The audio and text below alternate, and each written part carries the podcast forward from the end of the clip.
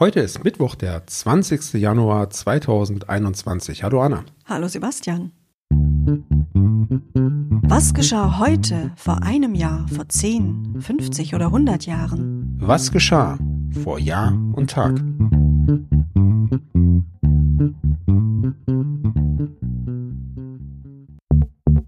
Vor einem Jahr.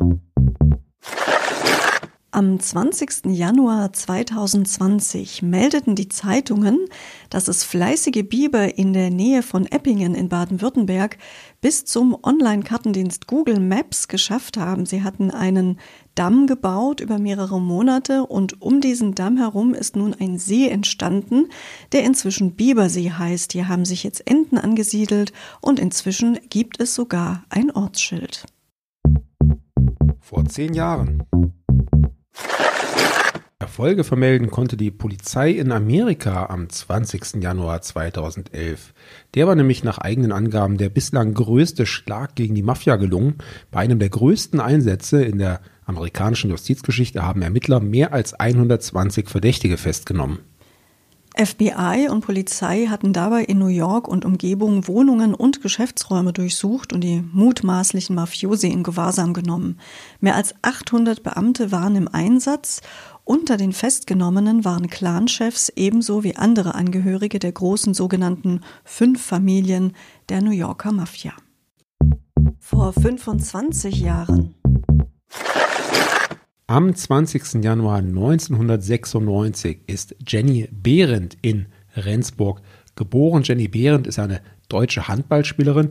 Die Linkshänderin spielt seit ihrem fünften Lebensjahr und seit 2019 auch für die deutsche Nationalmannschaft. Herzlichen Glückwunsch. Vor 50 Jahren. Am 20. Januar 1971 wurde in Frankfurt am Main bekannt gegeben, dass die internationale Automobilausstellung 1971 ausfallen muss.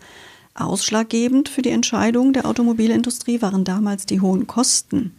Außerdem wurde bereits damals in Frage gestellt, wie zeitgemäß solche Ausstellungen eigentlich seien. Ja, nichtsdestotrotz fand die Messe in den nächsten Jahrzehnten wieder regelmäßig in der Main-Metropole statt, bis einschließlich 2019 und am 3. März des vergangenen Jahres entschied der Verband der Automobilindustrie, dass die IAA ab 2021 nicht mehr in Frankfurt, sondern fortan in München stattfinden wird. Ebenfalls vor 50 Jahren gab es einen prominenten Geburtstag. Am 20. Januar 1971 wurde Gary Barlow geboren. Das ist ein englischer Komponist, Songwriter, Pianist, Musikproduzent, aber vor allem allen bekannt als Leadsänger und Songwriter der legendären Band Take That.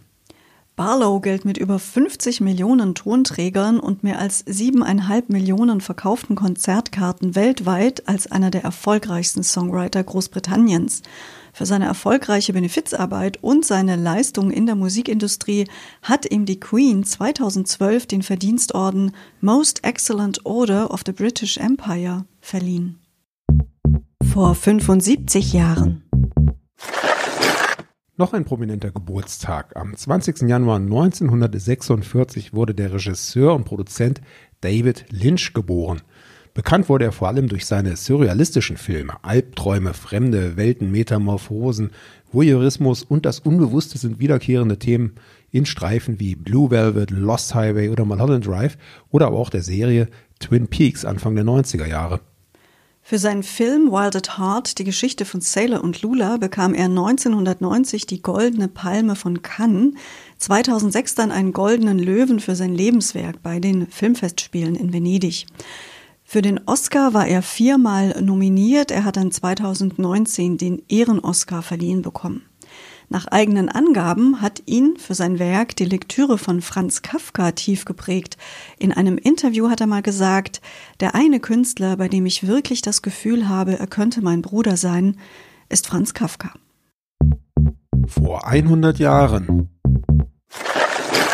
am 20. Januar 1921 lud der sogenannte Oberdada Johannes Bader den Reichspräsidenten Friedrich Ebert zum ersten Dada-Faschingsball in Berlin ein. Für alle, denen das jetzt nicht sagt, der Dadaismus war eine internationale Kunst- und Literaturrichtung. Der Name Dada wurde angeblich aus der Sprache des französischen Kleinkinds abgeleitet, wo es Steckenpferd bedeutet. Diese Bezeichnung äh, sollte signalisieren, dass die Kunst, die Dada-Kunst, sehr einfach war und dass das auch ein Zeichen für einen Neubeginn sein sollte. Das war der 20. Januar, in den wir euch jetzt entlassen wollen, aber nicht ohne euch aufzufordern, uns doch gerne, wenn ihr mögt, zu abonnieren und auch auf den einschlägigen Portalen eine Bewertung für uns zu hinterlassen. Das wäre doch eine gute Idee. Wir kriegen immer wieder in persönlichen Gesprächen die Rückmeldung, wie gut ihr unseren Podcast findet. Aber natürlich wäre es schön, wenn wir das auch ganz offiziell in einer Bewertung lesen könnten. Ja, bis dahin wünschen wir euch alles Gute. Tschüss, sagen Anna und Sebastian. Der Podcast vor Jahr und Tag erscheint täglich neu. Produktion tonbildschau.de Dr. Anna Kugli und Sebastian Seibel GBR. Mit uns können Sie sich hören und sehen lassen.